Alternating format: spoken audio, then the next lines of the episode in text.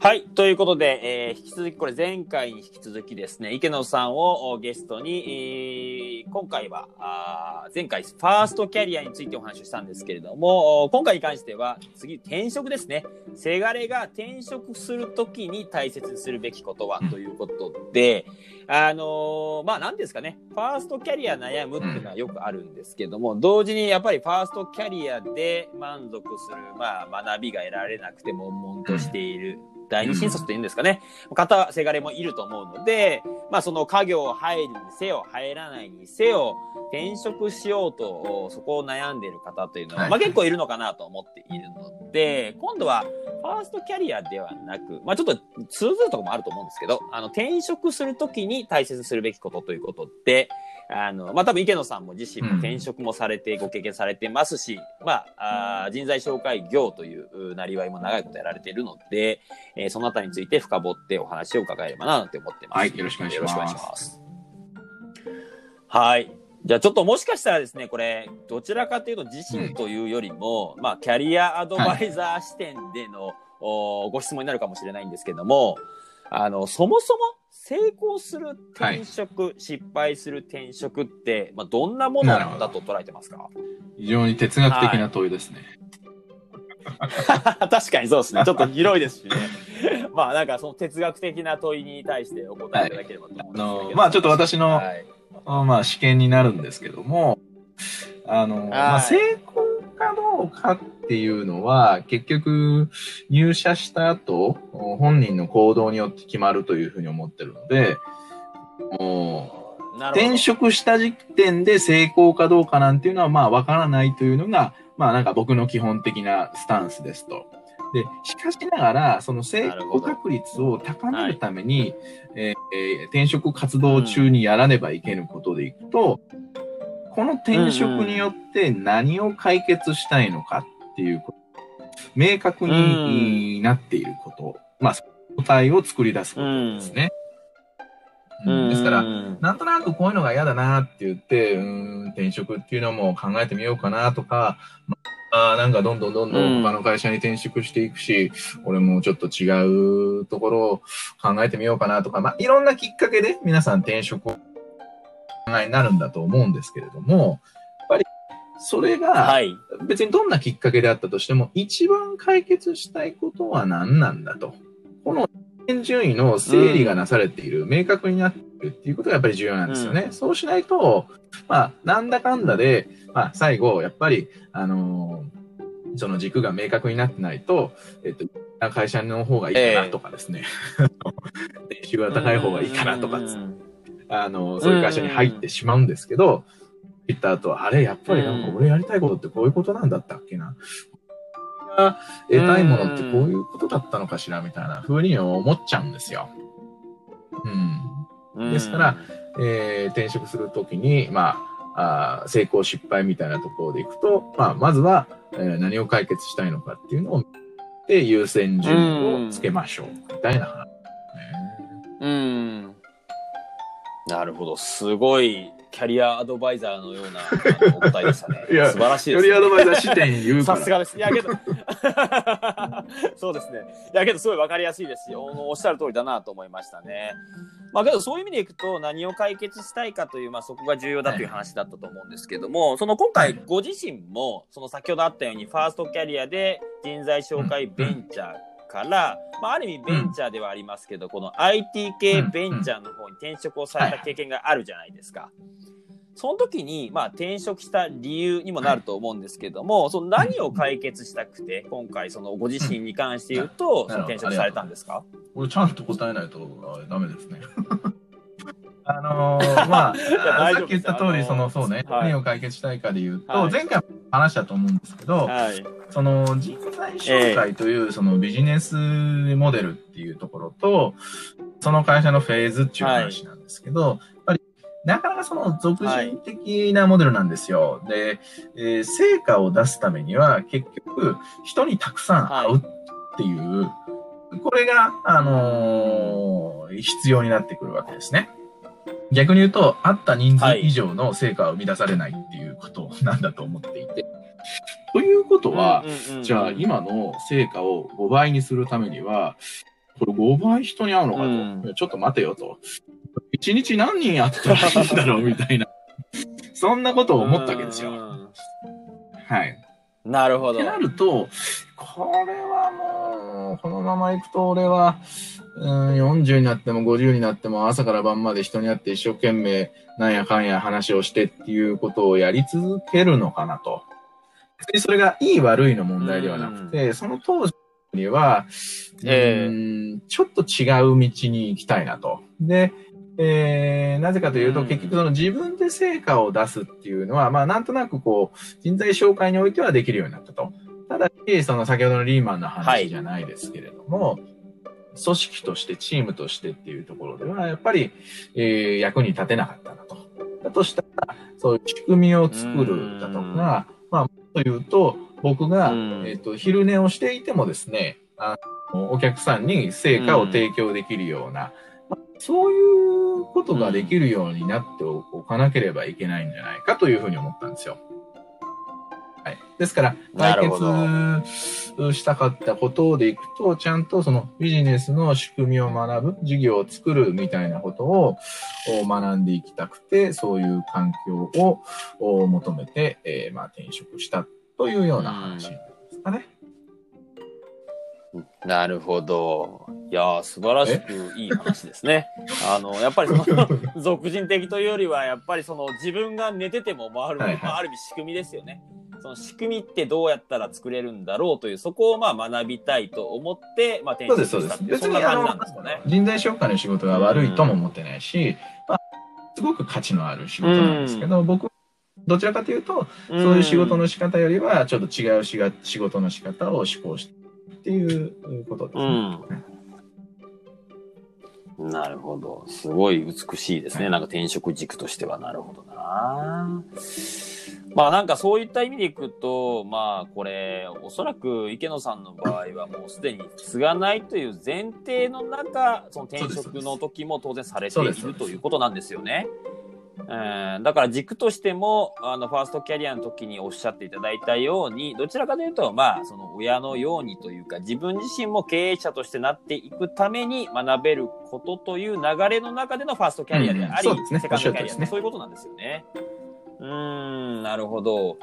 なんかそういった方であれば、もしかしたらこの質問というのはちょっと、おまあ、ずれているのかもしれないですけども、なんかまあ、せがれの人たちって、なんかこう、転職するべきなんですかねという、ちょっとそんな、あのーお門違いな質問をしてみようかなと思うんですけども、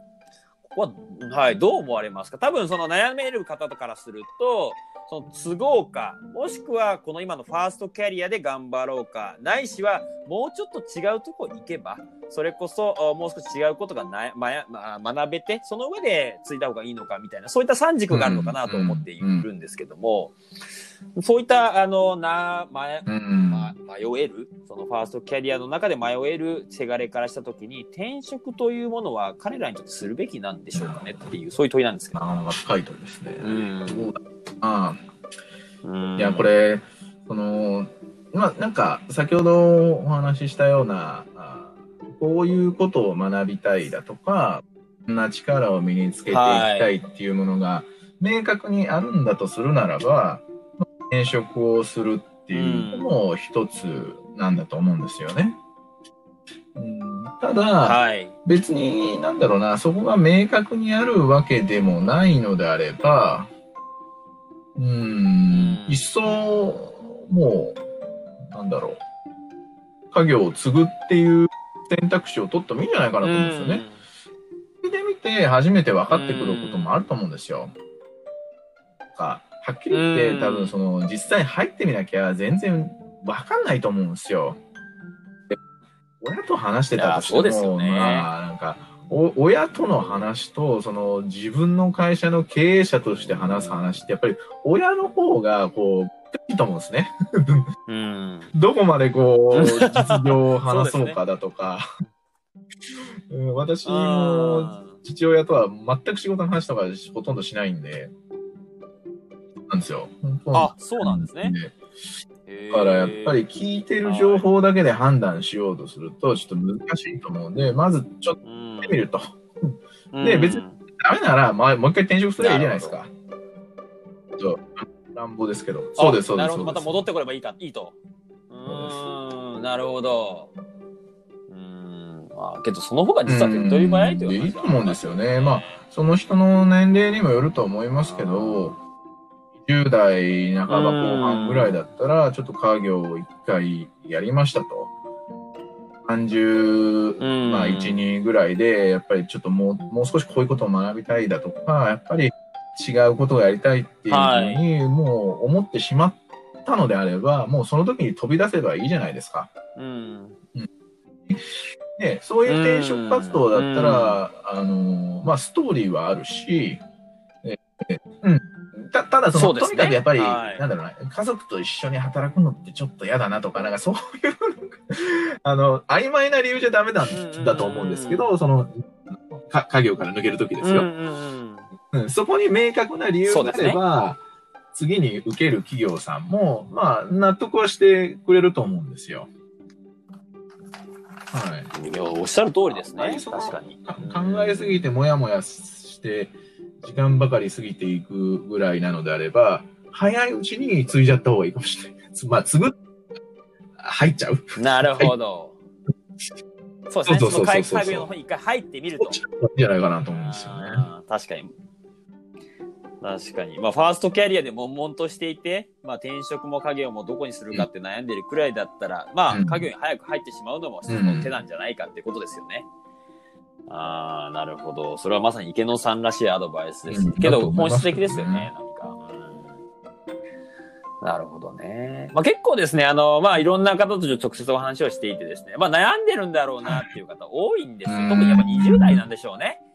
はい。その、池野さんみたいに、その、まあ、継がないという流れの中での選択と、あるいはその、まあ、継ぐか継がないかという流れもある中での選択って、違いますね。多分、多分またちょっと軸としても、まあ、多いんですよね、おそらく。なんかこの辺りは私自身もちょっとまあどこかに継ぐかもなみたいなところの中でやってきたところもあったりしたので、なんかちょっとそこはね、あのすごくわかるといえばわかる部分なんですよね。うーん、なるほどな。面白いですね。まあ、なので、ちょっとまあ、いろんな話をさせていただいたんですけれども、まあ、結局、その、せがれが、じゃあ、転職しようと思った時に大切にするべきポイントとかって、まあ、あえて言うとどんなことになるんですかね。はい、まあ、それを聞こうと思ってたんですけど、うん、なんかまあ、せがれだけなんだ、じゃないのかもしれないし、せがれ、まあ、一般論になるのかもしれないですけども、なんかこう、転職時に大切にするべきポイントって、まあ、あえて言うと何になるんですかね。そうですね。おっしゃる通り、その、せがれだからというわけではないと思うんですけど、まあ、そもそも転職するときっていうのは、やっぱり、あの、冒頭のように、その、何を得たいのか、何を解決したいのかっていうことの、うん、まあ、優先順位をちゃんと明確にしておきましょうっていう、非常に大事なポイントだと思います。うん、でかつ、はい、その戻ろうかどうしようかっていうんだったら、なんか僕はね、やっぱり一回もう戻ってみる。そこの明確に他で得たいものがない、うん、転職するっていうのが明確にないんだったら、1年間留学するみたいな感じで戻ってみたらいいんじゃないですか。いいですね。それ、すごい。ね、今の会社に言ったら、じゃあ1年間だけ給食でとかやってくれないかな。さすがにそこまでないかな。コロナってね、景気悪いんで、っていう企業も出てくるかもしれないし。確かに。面白いですね、それ。ああ、なるほどな。いいですね。わかりました。すごい具体的でわかりやすいあのアドバイスだったかなと思いますが。まあ、要は転職するなら、ちゃんと優先順位を明確にしてやりましょうという話ですし、まあ、迷っているのであれば、留学するぐらいの気持ちで一回影を継いで、継いじゃえばいいじゃん。そんな感じですかね。ああ、すごいわかりやすいですね。あの、リスナーの皆さん、あの、大、あの、悩める皆さん、悩める、その、せがれの皆さん、あの、ぜひともこのあたり参考にしていただけるといいんじゃないかなと思います。行動し そうですね。どちらも行動ですね。はい。ありがとうございます。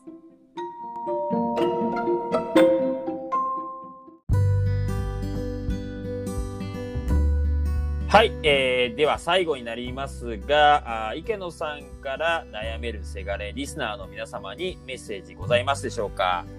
はい、そうですね。まあなんか、ベラベラと抽象的なことも含めて、ちょっとお話しさせていただいたんですけども、まあ、伝えたいこととしては、結局その、キャリアってなかなかね、こう、正解なのかどうなのかっていうのが非常に難しいんですよ。うん。だから、まあ、それを悩んでももう仕方がないんで、えー、できることとしては、とにかく今何を優先すべきなのかっていうのを、まず書き出して、もう、点順位を明確にする。うん。うん、で、えー、次にもう行動するっていうことですね。だからここ二つなんじゃないかなというふうに思います。まあ、その結果が、あ実際にその転職活動するっていうことかもしれないですし、まあちょっと実家に土日だけ戻ってみて仕事の手伝いしてみるっていうことかもしれないですけども、キャリアっていうのは本当悩んでても何も始まらないんで、まずは自分の中で考えて整理して行動するっていうことをやっていってくださいっていうような話ですかね。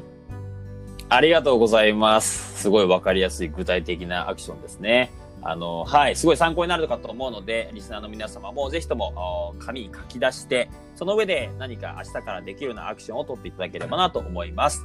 はい。で、最後、私から最後のまとめのメッセージとなりますが、あ事業承継問題というのは、親父ではなく、せがれの問題だと捉えてます。次はあなたの番なんですよ、と、こう、継ぐ人も継がない人も、また悩んでいる人も、こうやってみんなで一緒になって解決していければなと思っております。悩みですとか相談提案、あるいは本日ご参加いただいた池野さんへの応援メッセージ等々、何かございましたら、東京せがれの Facebook ページ、Twitter ページまでください。引き続き情報発信もしていくので、フォローいただけると幸いです。本日はご清聴ありがとうございました。池野さんもありがとうございました。ありがとうございました。